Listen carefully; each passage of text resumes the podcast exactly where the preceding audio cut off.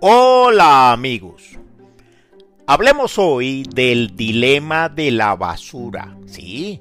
Del dilema de los desechos, de los desperdicios que van acumulando día por día y cada vez más los seres humanos, o sea, nosotros, la civilización planetaria. Comenzaré por decir algo que puede resultar un poco chocante para algunos. Los desechos que vamos dejando en el camino que son muchos, son también cultura, o por lo menos son una parte imprescindible e inevitable de la cultura planetaria.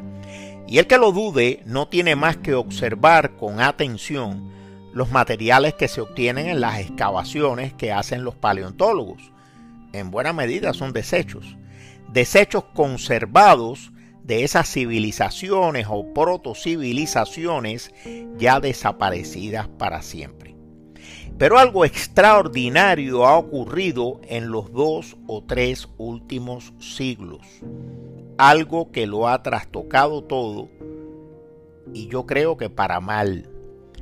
Durante cientos de miles de años, desde los humanoides hasta los inicios de la revolución industrial, los desechos, la basura, eran naturales, eran metales, maderas, tejidos, desechos orgánicos, piedras y eran manejables.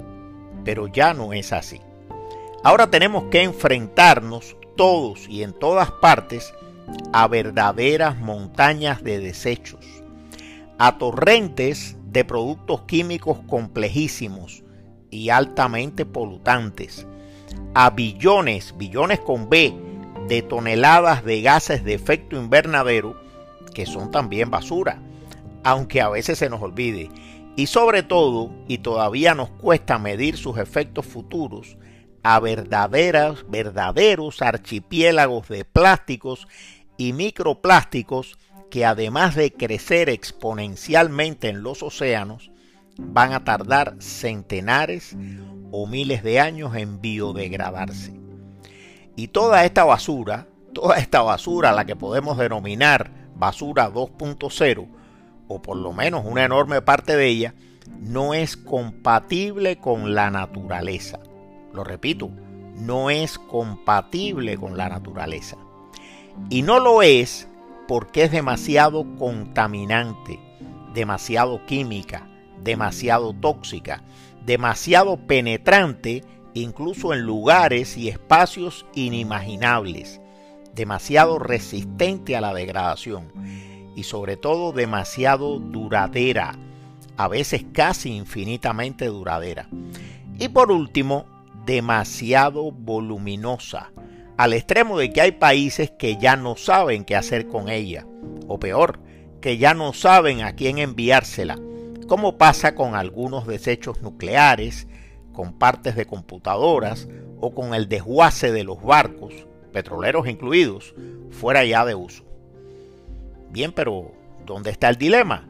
Pues el dilema, y regreso con esto al principio, consiste en que la basura, los desechos, se han ido convirtiendo en una parte integrante de nuestra cultura del despilfarro. La basura ha ido disolviendo progresivamente la distinción entre naturaleza y cultura humana. Los desechos ya no son, repito, ya no son un subproducto de la cultura, no, se han convertido ellos mismos en cultura. Cuando decimos la edad de la piedra, la edad del bronce o la edad del hierro, estamos señalando el material que ha quedado preponderantemente de esos tiempos. Pues bien, ¿cuál es el material que va a quedar preponderantemente de nuestro tiempo? Yo diría que casi seguramente el plástico. ¿Y qué haremos con todo eso en el futuro? Pues ese es nuestro dilema. Bueno amigos, nos vemos.